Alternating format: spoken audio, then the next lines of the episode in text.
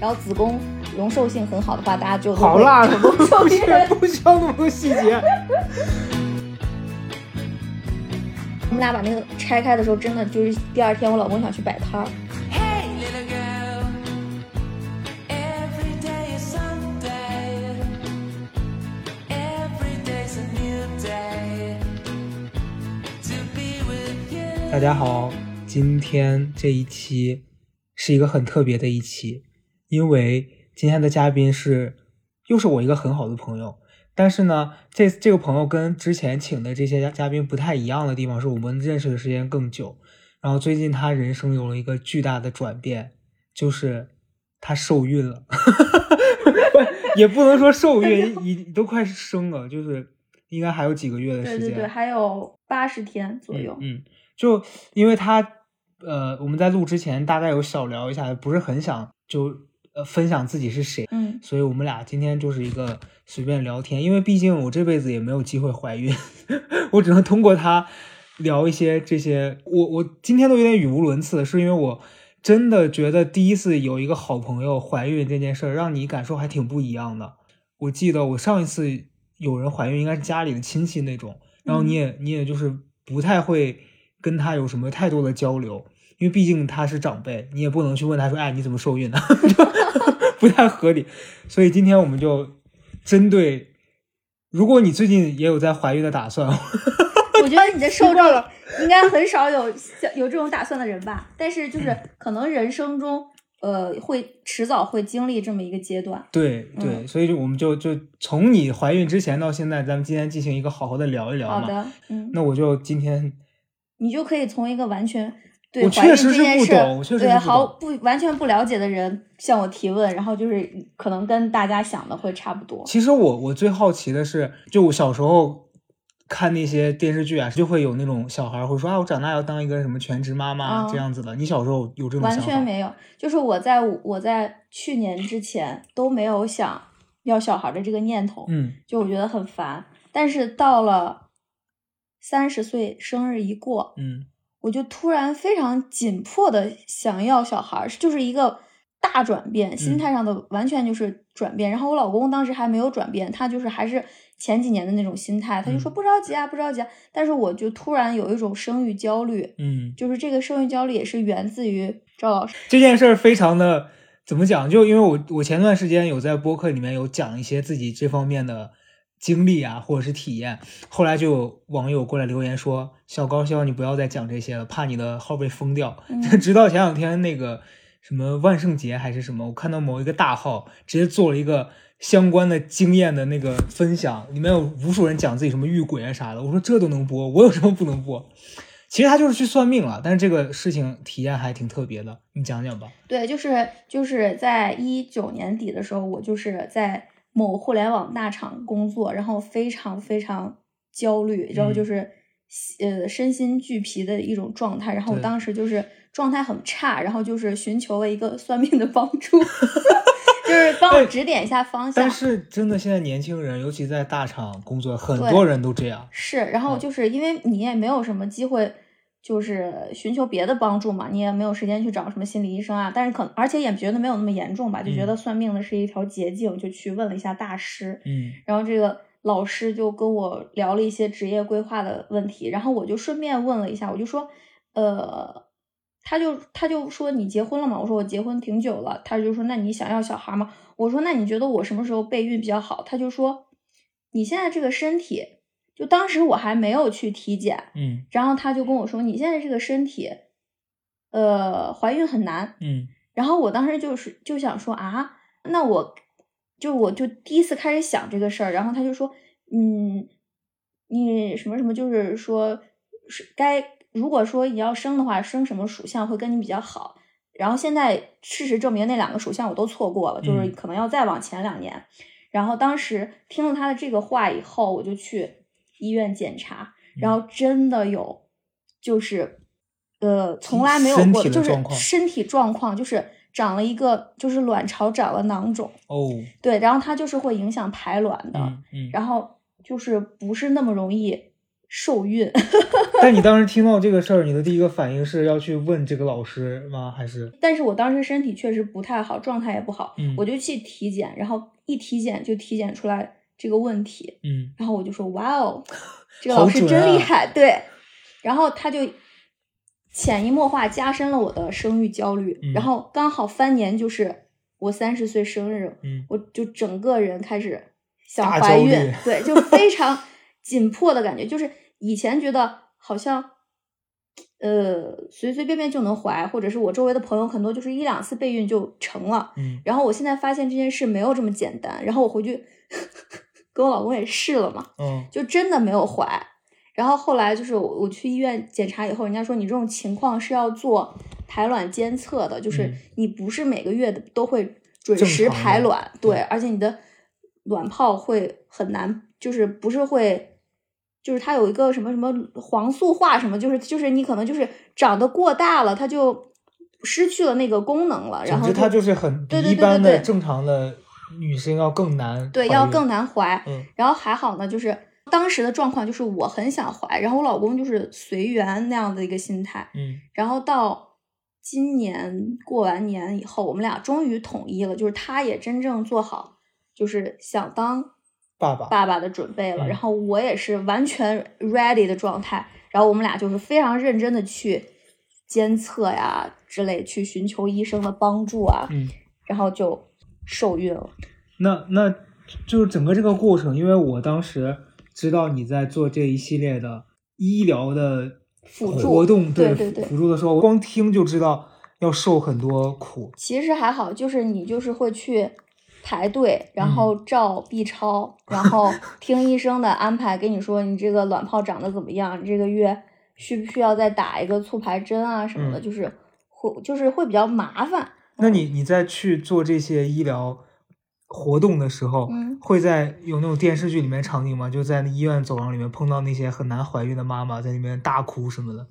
我我碰到过心情非常低落的，倒没有大哭的，但是嗯也有碰到过成功的。嗯如果一旦有一个人在分享自己的成功，就很多人围过去，然后就是向他打听那样子。嗯嗯嗯一般这种一次次失败的，反而应该不会在那说，可能自己就灰溜溜走掉了，就是哦很就发现现在生育困难真的是一个新的社会对命题。那你当时看到他们分享，你会立刻凑上去在那边听吗？我不会，因为我觉得他们我是相对来说比较年轻的，而且我的哦状身体状况是 OK 的，因为我只是排卵障碍，因为但是我的就是 子宫啊或者什么其他都很好，所以就是医生说我没有问题，就是让我放松心情就好，所以我没有那么大的压力。我我在想，就在听这一期的观众会不会非常困惑？困惑就是说为什么要听这个女人讲自己的子宫很好？干关我屁事啊！对，就是就是科学一些科学，就是需要受孕的东西，就是卵巢和子宫。嗯，对，就是卵巢可以正常排卵，那你后来知道自己怀孕是在一个什么样的状况之下？就是我是很很认真的在备孕嘛，就是、嗯就是你也知道你这个月排卵了，然后你就去会去测嘛，然后嗯测了以后就会很开心，嗯就是很害怕没有成，但是我可能就是在真真正正去去去去监测这个事情，可能一个月就中了，嗯没有受任何就是没有经历过失败。会有那种电视剧里面情节，不是拿了个验孕棒，然后看到上面有一条线，然后就啊，老公我怀孕了这种。我我我就是会就是确实是自己在家测的，然后会跟他说，然后我说哎怀我怀了测了，然后他就很开心。我们俩都是比较平淡的开心，就是很没有那么抓马。他回了一什么哦啊？也太，如果是哦，他就说呃真好啊，就是什么的，这这 好啊。就是很顺利，挺好的。嗯天呐太没有那种很激动，因为就是在认真在做这件事啊，你们俩真的是把这件事弄得好像就是就是很淡定。做了一个工作做完了，然后就说啊挺好的。对，天，你们俩也太太不浪漫了吧？应该是那种人家立刻就是回家抱着你转圈啊。没有没有，完全没有，就是很淡定，就是嗯嗯，嗯，那你现在现在是几个月？二十八周多了，嗯就是已经步入孕晚期了。哎二十八周之后就是孕晚期。那你怀孕之后，嗯就你的父母和他的父母，我就因为我觉得现在我们这个年纪，其实父母是最期待看到你结婚生孩子的。是天呐，这一期录完了，我觉得我家人又要来烦我了。你知道我姑有多夸张？我姑不是每年都会催婚嘛，嗯催婚催生。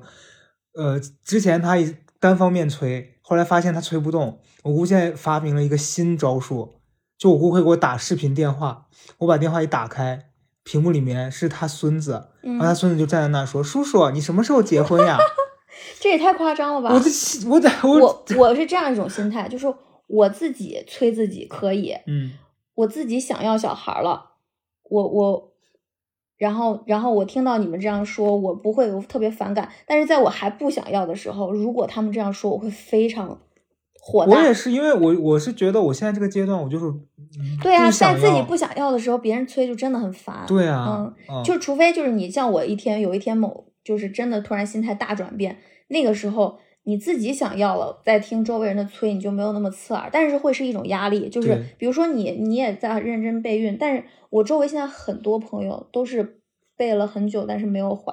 嗯，那个时候家长在催，你在问你或者朋友的关心，都是一种压力。对，嗯，对。那你后来怀孕之后，你父母和和就你公公婆婆他们会变得更加关心你吗？呃，会，但是我我和我老公制止了他们的这种行为，就说压力会很大。因为上周她老公在我们的一个共同群组里面 还发，应该是你妈是吧？还是还是他妈？我妈，对，然后就 就他妈说，呃，孕妇要多吃一些蔬菜之类的，就说要身体健康，要多吃一些原生态的。上网给她买了一大包山山药，对，结果那个山药多到多到真的可以拉板车出去卖的那种。真的就寄从西安寄过来的吧？嗯，他应该是从网上直接下单的，哦然后他也不知道有多少，然后我们俩把那个拆开的时候，真的就是第二天我老公想去摆摊儿，对他后来在公司都打打了那个二维码，说第二天要去摆摊儿。我说你们 家长也太夸张了吧！对真的非常夸张。而且那个山药到底是要吃多少啊？也太多了。反正呢，你现在就是他们会，因为你毕竟在北京嘛，然后他们嗯。跟你也不在一个城市里面，对，他们会定期就说要跑过来看什么的吗？就我我妈和我老公他妈，就是在我怀孕四个月的时候，嗯。双双从老家来老家嗯。来到这边，嗯。然后看看我，然后然后嗯，也就这样关心关心，给我们做了几顿饭，然后就回去了。嗯。就他们还是还是算是比较有边界感的，不会要待很久。嗯。当然，就是提前我们就说你待三天就好了，就不要待久。哎，如果婆婆就是坚持不走，你怎么办？不会不会，那我老那我就会让我老公出马。就就如果你你去催催你老公，然后说让让婆婆先走，然后你老公说啊，待着不是挺好的？我我老公不是这种人，哦我老公是一个非他比我更不喜欢家长干预我们的生活。哦嗯，，他他这点比我还要严苛。那那你公公现在还会写诗，这 出出面你 Yes, always 我要跟大家讲一个非常离谱的事情，就他公公是一个小学老师，是吧？不是，人家是高中老师。哦，是高中老师，嗯，业余爱好就是喜欢赋诗一首。对，然后经常之前他们跟我们分享，就是他在群里面会写一首那种对诗故诗，就今天下雪要写。对，就嗯下雪或者是群里谁生日，比如说我生日或者我老公生日，嗯他都会赋诗一首。嗯，嗯，你印象最深刻的诗你还记得吗？我我记得，但是我不想说，因为实在太好笑了。嗯就是我公很可爱了，嗯，是很可爱，但是会有压力，因为你要一直夸他。我不会，就是他发完以后大家不回复我，你们全家真的是非常冷漠。非常冷漠。那你现在就会有一种我马上要当妈的那种心情吗？没有，完全没有啊。就是我开始怀孕三个月的时候，我还出差了，就是照常出差什么的，就是我我工作没有造成任何影响，就我还在非常努力的上班，对上班，然后但当时就是我在另外一个城市，然后一个人要去取快递啊什么的，嗯然后当时是发生了一点临时状况，然后我当时就觉得，哎，怎么我一个人去取这个东西，好孤单啊！这个时候我想，哎，我好像不是一个人，我我肚子里有一个，就会这种时候就会觉得啊，挺好的。就我觉得其实是挺治愈的，就突然突然一下想到，我现在已经不是一个人了，对好温暖啊！对啊好是啊想怀孕啊！因就为我经常而且这种体验就是真的，你可能只会跟他，就是你的孩子有，嗯就是而且跟就是父亲都没有，只有母亲会跟他有一个身体的重合十个月，嗯，就是你会慢慢从他，嗯、你能感受不到他动，到嗯。感受到他微微动，再到踢的很很用力，就是一个非常神奇的体验。嗯，但是我没有，我现在没有完全没有说妈妈妈好爱你或者做胎教这种行为，嗯，我我还是觉得我我没有这种感觉，可能真的可能你真的见到他的那一刻就对对对对会有了。对，嗯，因为我我之之前就是咱们共同认识的一些朋友，比如说他们当妈妈了，突然有小孩了，我前几年会有一个自己的感受，就我发现他们当了妈之后，跟没当妈之前的变化还是很大的。嗯就从生活习惯上，还有从外貌上，其实我自己观察啊，我觉得嗯好多女孩儿当了妈之后，就你能从她的脸上看到她跟之前就有，就就我们当时有一种慈爱的感觉。对私底下偷偷聊的时候说，你不觉得她现在真的有一个妈妈的样子了？嗯就大家变化挺大的。现那你觉得我呢？你因为你现在还没生，还哦好。你胖了吗？最近？我胖了十八斤。但你因为你本来就过瘦，所以你现在嗯十八斤看起来也还好。嗯，我跟大家讲，她就是一个结婚的时候只有九十不到九十斤的八这十八。对，八十八斤的一个女的。我八十八斤的时候，大概是我小学四年级，所以我人生没有体验过这么瘦。所以你现在真的还好，我觉得你可能后期真的生了再减肥也不是特别难。但主要我我当时就是你们开我玩笑的时候就，就说说我一点儿我不像一个当妈的样子啊，嗯嗯就是嗯朋友都会这样说。然后他上次见我，就高嘉诚上次见我的时候，我的肚子可能还是平的。嗯，然后他这今天我走进他家的时候，他就呜、对，我想说，因为他刚穿羽绒服进来的，我就说这个肚子看起来好像有点显，但我不确定是不是羽绒服的关系。我问他，我说你现在这个肚子显了吗？他他就撩开给我看他的那个衬衬衫底下的，我说妈呀，怎么变这么大？突然嗯，也也确实是好几个月没见到了。对，嗯，那你现在上班啥的会很举步维艰那种担心，说哎，我要保护好我的宝没有宝。，我就完全就是一个 糙老爷们儿的那种感觉，我就嗯是该咋咋地，没有嗯任何变化。我现在还是地铁上班，然后打车回家这样子，因为地铁那一路我的人很少。我发现现在的人好像都这样。对，我觉得没必要很矫情什么的。但是就是我要说，我怀孕是非常幸运的。嗯我从怀孕到现在，我一次都没有吐过，我也没有哦难受过。但是我周围的孕妇有吐吐到孕抑郁症的，就是有有吐了九个月的，嗯有吐了前四个月每天吐六次，吐出苦胆、吐出血的。嗯，就听到他们的这些，我就觉得我非常幸运。哎，我是但是怀孕真的是一件很辛苦的事情。对，因为我我是之前有看到一些朋友，他们怀完孕之后那个胖是肉嗯眼可见的，整个人嗯变宽了对好几个。他们后期可能光身材这件事儿够他们烦很久了。对，但你你就十八斤挺多的，但是对于你来说你还好，啊、然后你又不吐，你真的你这个人，我就非常感谢他呀。对，我可能出来会觉得他很，他可能是个很乖的小孩吧，以后。，我就觉得啊，真的感谢他。就以以你们家的调性，他可能就是一个冷漠的小孩吧，嗯就跟他跟他说话，他都不理你们，对，自己在那写诗。不要不要那不要不要不要，你公公要听到这一段，会开心吗？嗯，他应该不会听到吧？要是听到的话，我就重新配个音，真好真好。我邮箱发给他，我到时候。你那你现在就是马上要当妈了嘛？嗯，你自己会觉得以后生活会受到影响吗？肯定会啊。嗯而且我最近就是一直在跟我已经当了妈的朋友就聊的更多，嗯他们全都在跟我打预防针，就是说月子里面的小事，他们真的感觉可以记很久。嗯就是就是可能你现在看稀松平常的一句话或者什么，那个时候你就会被无限放大，因为那个是荷尔蒙激素决定的，哦。然后你你的那个体内激素水平会有一个巨大的反差，嗯就是你会非常低落，而且一个东西从你肚子里取出来，你你就发现你肚子平了，就是嗯。很多种那种百感交集，加上有一些婆媳关系，嗯。或者是老公不给力，都是会让他们非常抑郁。对，而且记很久的事情，到嗯现在可能都不能原谅。他就一直在跟我 share 这些事情，然后嗯我就在给我自己做心理建设，就是，嗯他有讲哪个事儿是你觉得特别夸张了？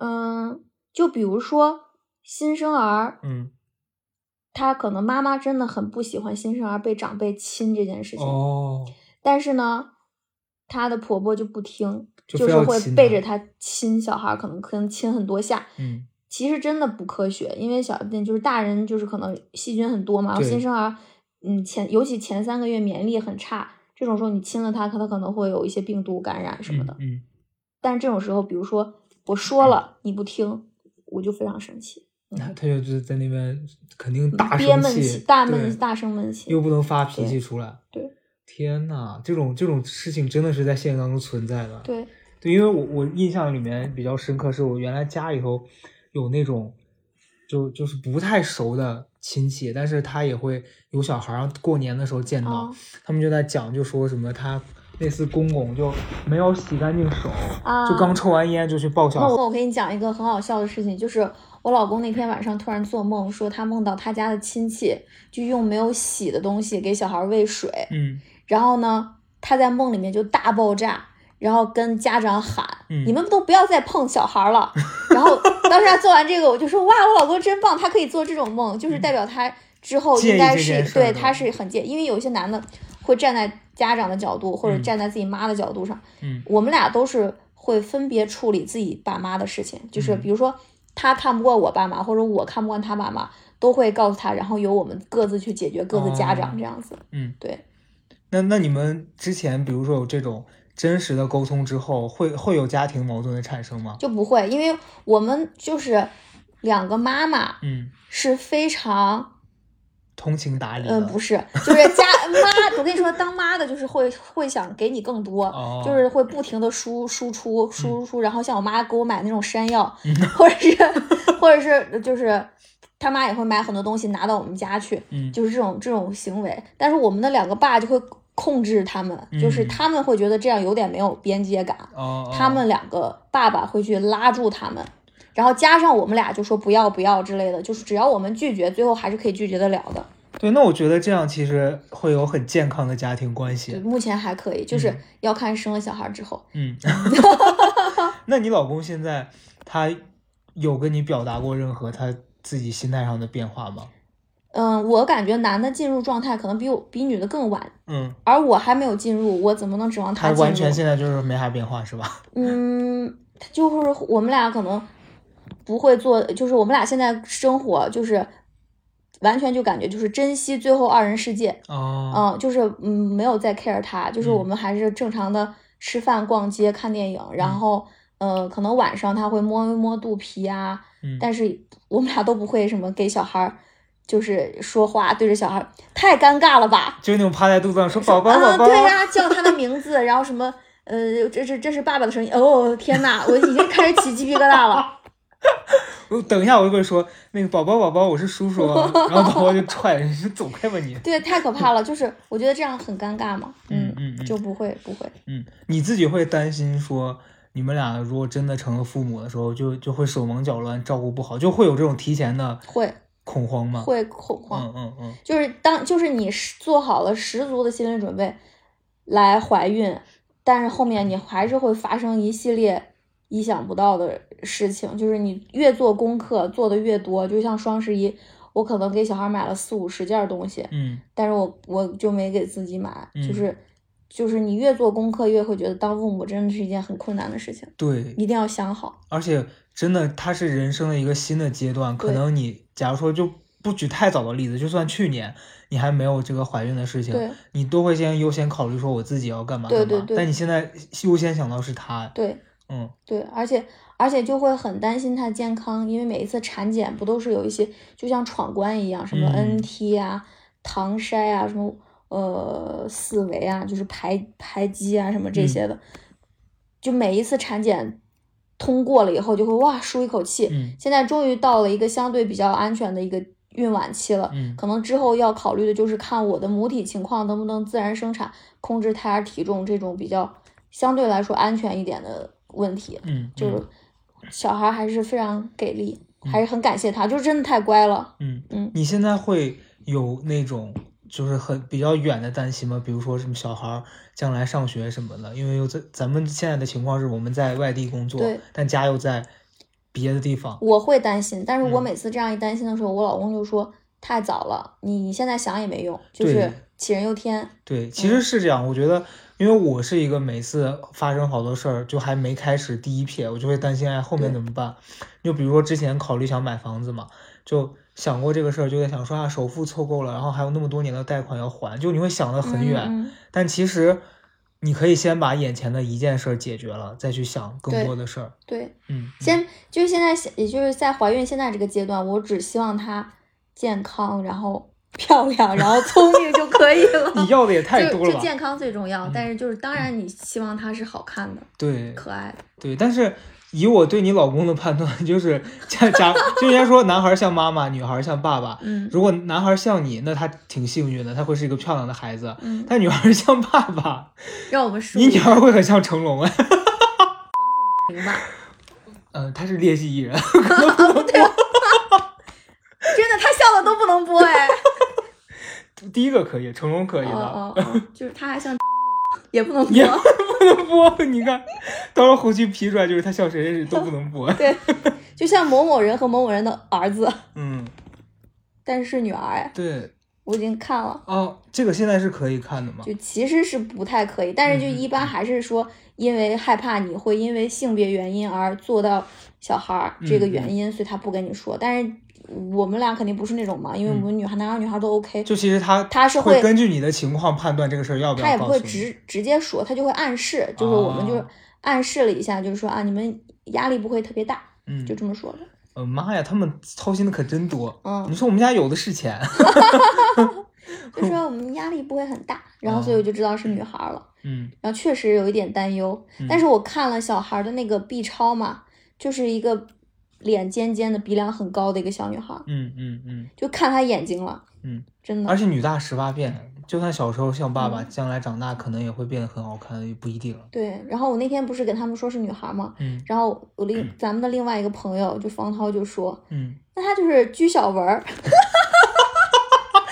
我觉得这个审美虽然很高级，但是就是真的不是大众的审美。对啊，谁会谁会没事希望女儿长得名模脸？当然也是很好，当然也是很好啦。对，但就是没必要非得冲着那儿去对。啊，对啊，就是一开可能大家眼里的就是还希望小孩是那种嗯洋娃娃那种感觉嘛。冯涛的话确实是没有一句能播的。我在这儿就是可以跟大家小聊一下，就是他是我另外一个朋友，本来前两周来我家，我们要聊一个聊一期话题，他是我首次录了一期播客，那个播客完全不能播，倒 从头到尾不能播。倒不是说有趣，呃，或者是尺度太大，而是他说的全是一些疯话，就是对我进行人身攻击。我后来觉得播出来，大家可能会对他印象不太好，但其实不是一个那么讨厌的人，他只是对他就是口无遮拦，对，对，所以就哎，你不要理他了，嗯，嗯。对，他就说，那你女儿应该是就是个居小文。然后当时我就沉默，就刘雯吧，还是那那你现在就是跟，我想想啊，下一个问题应该怎么问？会顺？哎，那那你现在就是马上现在是七个月嘛，对。然后十个月的话，你到时候是打算回家去生孩子？对，我是打算回家去。其实北京的医疗条件要肯定要比家里更好嘛，嗯，但是北京的月子中心真的是太太贵了，对，就是八万起，八万几个月啊就做一个月，二十八，天，天呐，是不是很吓人？没钱根本生不起孩子，就真的太可怕了。对，然后，然后如果你要请请月嫂的话，我们两个现在住的又是一室一厅的房子，嗯 就是你也月嫂也住不下，但是我们回西安就是房子也很大，然后月子中心也能订一个很好的，嗯，而且还完全要不了八万，那个价位应该是比比这个低很多。四万多就已经哦是 VIP 的了了。对对啊，那其实我觉得可以回去生啊。对，就是所以我们就回去了呀。对嗯对，就跟我前两年生小病做手术，我当时想说在北京，其实在北京因为我交医保，完全可以报，但是一想在北京没有人照顾我，对，还是很惨。对我我我周围有在北京生孩子的，就是 呃，好像就是没有都没有去月子中心，就是嗯生完以后都是请月嫂，嗯嗯实在是去不起。但我是觉得月子中心可能能避免很多家庭问题。对，因为我其实最近在看很多呃网上的那些推送啊，还有还有抖音上那些短的信息流的时候，就在看到好多大家真实的生活的困难。因为因为其实我现在做的工作，我不用上班嘛，大部分时间在家里，有时候会有点忘记了说，其实上班是一件很辛苦的事儿。对然后前段时间刷到那种短视频，就最近不是因为疫情的关系，好多人可能他住在河北或者哪，他可能就是进京也会相对比较复杂一些。你就想到说，好多人光是连生存这一项就这么困难了，他们将来要考虑在这边生孩子或干嘛，其实更更困难。对，对，然后前段时间我是有一个朋友，他是呃，因为他跟小孩儿是生在国外嘛，就她怀孕的时候整个是在国外的，然后后来生完孩子要跟孩子一块儿从国外回来，就很复杂。然后当时另外一个朋友建议她说：“你不然就别回来了。”我说：“你这个建议也确实是很没人性，人家家家都在这边，家长也在这边。”他说：“没有啊，我觉得他其实可以在那边生活。”但但我一想，就其实大部分人还是希望在对，熟在悉的地方自己舒服。对，嗯，嗯嗯嗯，那那那你会担心说，比如你在西安生了小孩儿，那这个小孩儿等到你恢复了，你要回来工作，那我把他抱回来啊。就那你到时候怎么你能顾得了吗？要请个阿姨还是你妈？就我我妈或他妈会轮着来，嗯嗯嗯，就不会请阿姨了。那到时候就是真实的要住在一起，这东西是没办法避免的。到时候我可以再跟你聊一期。就到时候那个荷尔蒙作祟下跟婆婆对，之就然后我间的矛盾下次就是一个疯批状态，就是在给你大哭。太精彩了哇！因为我从结婚到现在从来没有过家庭问题，我还很期待，期如果有我会怎么处理。那这期不然就别播了，就攒到那个时候剪一个对比。上一秒在这边岁月静好，说话我跟我们婆婆也没什么矛盾，下一秒那个就觉得希望不要，希望不要，嗯，对我觉我觉得应该也还好了。应该还好，因为我觉得这种东西就是靠，还是要靠老公出出马。对，我觉得我老公这方面还是比较给力的。对我觉得你老公是一个比较能处理这些问题的人，嗯他不是那种就缩在后面不管的。对，而且他嗯永远是把自己的感受放在第一位的，甚至不是我的感受。他只要觉得不舒服，他一定会跟家长说。而且我要跟大家讲，她跟她老公恋爱也是那种，就是我因为我觉得你真的就是很幸运的人，是吗因为你跟你老公也是你当时还在学生时期喜欢他，对，然后就在一起了。而且只喜欢他。对，嗯，就后来在一起，然后甚至她老公后来去读研究生，读了两年是吧？嗯，异地了两年，然后你自己当时也是去，对，我们俩就是互相读研，就是都在不同的城市。对啊，嗯，然后那么多年，最后还真的就结婚了。对，所以他结婚的时候大概是一几一八年一年，七年办的婚礼一礼，七年，一七年的时候办婚礼的时候，记得你俩在台上念那个信的时候，我们几个在底下哭的要死，因为觉得就身边的人这样很难得。对，嗯，确实挺不容易的。我我觉得就是女生到了过了三十岁以后，婚姻出现问题的很多。就是我这两年有跟自己周围同龄的女孩聊，结了婚的多多少少都会有一些问题。对，嗯而且我认识的一些朋友，可能上高中的时候那些同学，他们现在都已经离了。嗯，就对，我家人每次有时候拿这个东西催我的时候，这就是我的挡箭盘。嗯，其实我也不是说非得拿这个挡，但是我是看到，就确实是有有一些他自己没想清楚他自己人生规划的，就非要听家人的意见结了个婚，嗯，之后就离婚了，或者是怎么样的，就还是挺难的。对，就是嗯我觉得还是就是要结婚也是我自己非想非要结婚的。对，嗯，包括要小孩也是一样。，对，就是必须得是你自己心甘情愿做这件事，没有任何人逼你，是，没有任何外力的阻挠，然后你们两个真的都想好了再去做这件事情。对。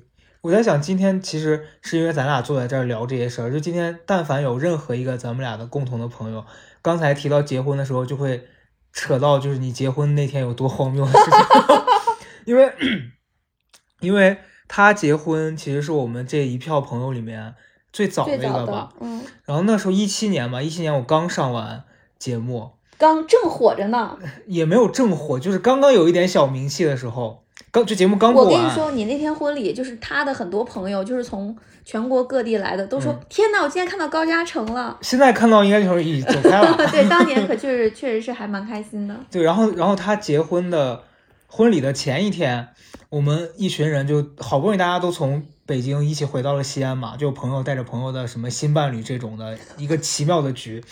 我们回到西安，当天晚上我们说要给他办一个单身派对，结果这个单身派对新娘新郎本人并没有来，对，就他们在一起 喝了烂醉。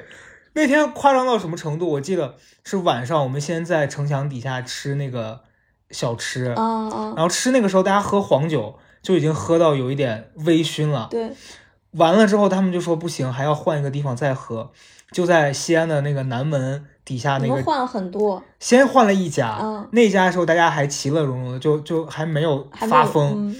那家之后的第二家，我我反正我的印象，我到现在已经回忆不起来第二家我都干嘛了，我只是印象是有咱们当中有一对朋友，他俩是去看那个《白鹿原》的话剧了。嗯，等到他们回来的时候，我已经开始发疯了。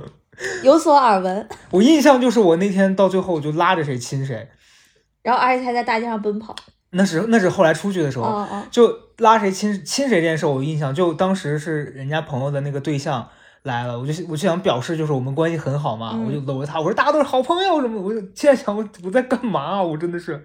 然后后来醉到是被别人拉回去的，嗯，啊、回去之后第二天早上要帮你去堵门。对对，他六点又来到了我的宾馆。你想六点去他宾馆，我五点半就要起床。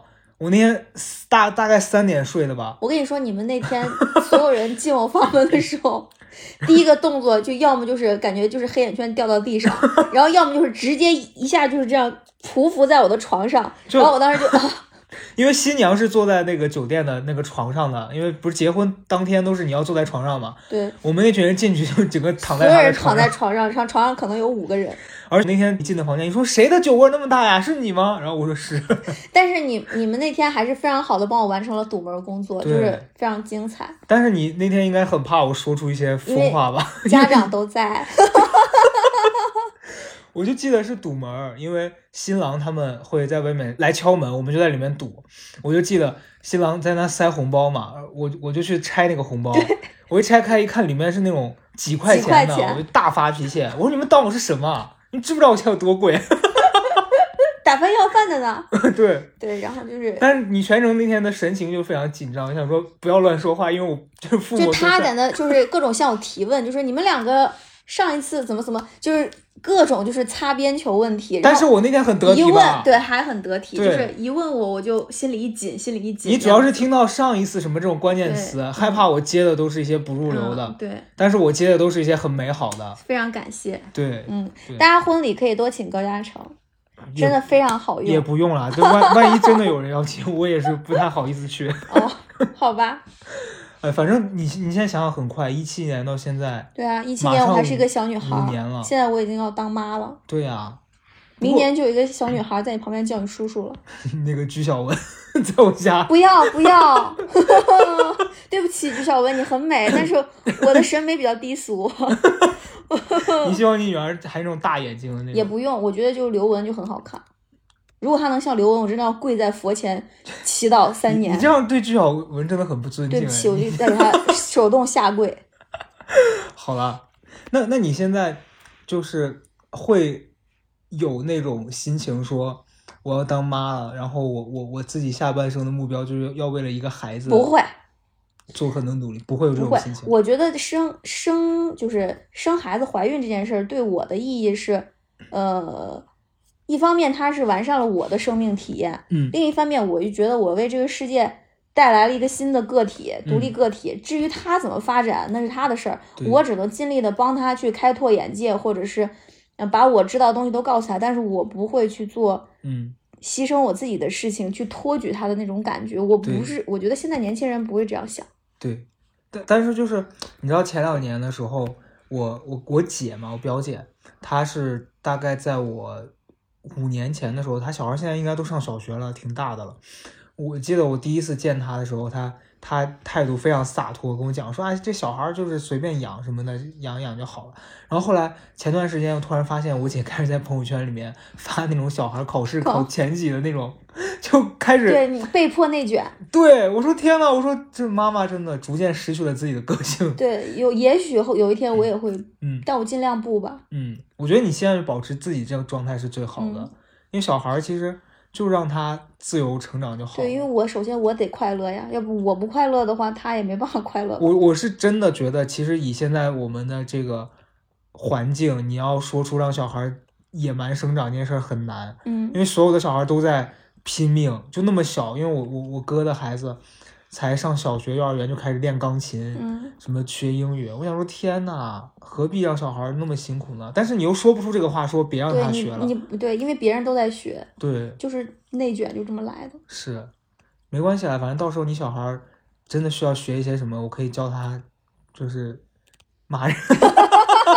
什么的，就一些对这种技能。我现在觉得生女孩非常好，就是一开始可能我会比较期待就是生儿子，因为我是就是觉得异性相吸，嗯。然后我老公可能更想要女儿，然后但我现在就是已经得知是女儿以后，我非常庆幸，就是感觉我还蛮适合生女儿的，嗯，因为嗯。我觉得我跟男女孩更有的聊，然后如果是男孩的话，真的就要把他避免养成一个大直男那种感觉，嗯。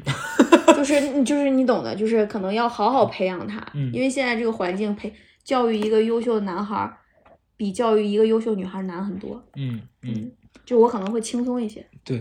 现在因为我上次跟你聊天的时候嘛，你说大概可能是不是二二年的时候、嗯年初就会就会生小孩？对，预产期是在呃二月六号过年的那几天，就大年初几。天呐，就是当时，如果你们到时候在西安的话，可以来看我。对，肯定是要去看了，嗯在西安的话，嗯，那那你你到时候就是生完孩子，你是产假跟过年的那几天就一起对，就是我就直接就休休假了。对，现在生小孩是要休多少天？北京应该是一百二十八天产假。那么久啊？对，天呐！就明年抱着孩子回来的时候，但我据我对你的了解，你应该是不会有电视剧里面那种女强人的那种说啊，天呐，生孩子了，工作怎么办？你应该就会踏踏实实去生孩子了。对我就踏踏实实，嗯就是休这个工作的时候好好工作，休假的时候就是谁也别想找到我，消失。就你不会出现那种电视剧里面那种，就是在生孩子的时候还发说你们把什么都做好。没必要，没必要，大可不必。对啊我觉得得世界缺了我，完全能照转。那那是我非常不鼓吹的一种嗯生活嗯方式，我觉得你这样很好。嗯，嗯嗯那你作为他，就是作为妈妈的朋友，嗯，对我的小孩有什么寄语吗？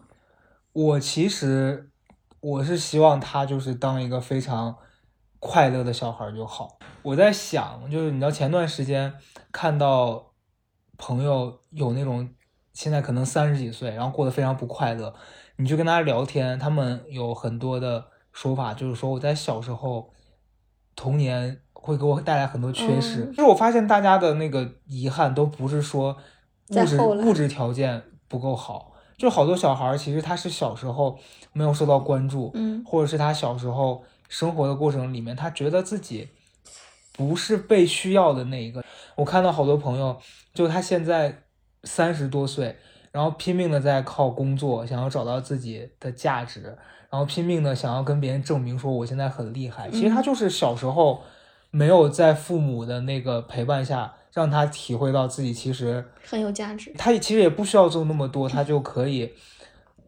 就就像你刚才讲的说，就是谁这个世界缺了你，嗯也他是照常是运转的。他没有体会到自己是一个很独立的个体，他觉得自己的价值一定要伴随着别人的认可，嗯他长大就会活得很累。嗯所以我希望，如果你有小孩，他就是一个很快乐，就他不用去想说，我今天一定要让别人我都要哭了。知道我很棒。嗯就这真的是我觉得最重要的一件事儿。对，那我真嗯觉得当父母真的是要很很很用心的去当父母。对就是一方面保持自我，一方面一定要关注到他的方方面面，然后对健康成长，让他的童年很快乐。我觉得好处是，我就就我对你你们夫妻二人的了解，就是你老公应该会是一个哦，他一定是个好爸爸。我我觉得真的就是我我很确定这件事情。对，所以就是我会觉得，至少 就这样说，感觉对你很不尊重，但是但是我会觉你得，这你给我说，你给我说清楚。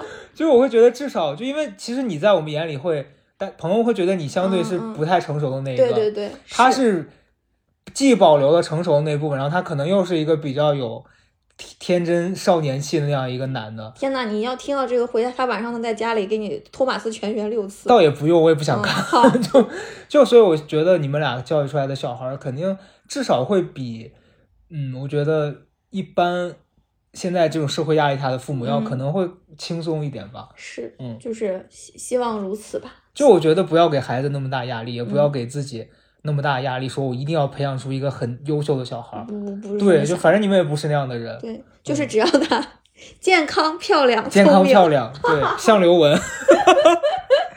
好了，我觉得差不多了，嗯差不。多了。嗯，那最后就希望你生孩子的时候一切顺利，嗯，然后等到你呃做完月子之后，可以再跟你分享我享。们做一个。月子特辑，对，有没有就想打婆婆这种？都到时候录一期，好的，希望你的受众爱听。我我受众应该对这种挺好 drama 的事情应该比较感兴趣。对对，我们嗯受众就是一个非常有爱年轻的群体。我我最后还是想补充一下，嗯就是、就是如果有女性，就是现在很很多人不敢生育，或者嗯是不考虑，嗯，尤其国家开放三胎，真的很就觉得怎么变突然变成这样。嗯但是我觉得，在你们遇到一个非常健康的情感关系，步入一个健康的婚姻，以及双方家庭关系和谐的时候，你自己其实是会有一个就 OK 的时候的。嗯，就是在这个时候到来的时候，也不要排斥它，就是迎接新生命，其实是一件很幸福的事情。对，嗯，就是，嗯，这样，但差不多了，差不多了。我觉得很好了。嗯那就希望大家都能勇敢的接受自己生活里的变化吧。对，对，拥抱变化。拥抱变化。好了，那这期差不多就这样，拜拜。拜拜。